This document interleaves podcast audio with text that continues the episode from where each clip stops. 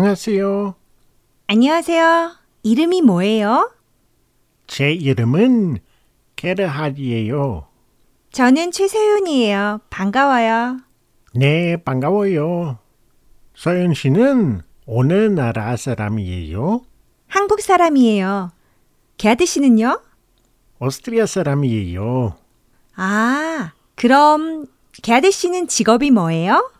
제 직업은 돌가이드예요. 서윤 씨는 직업이 뭐예요?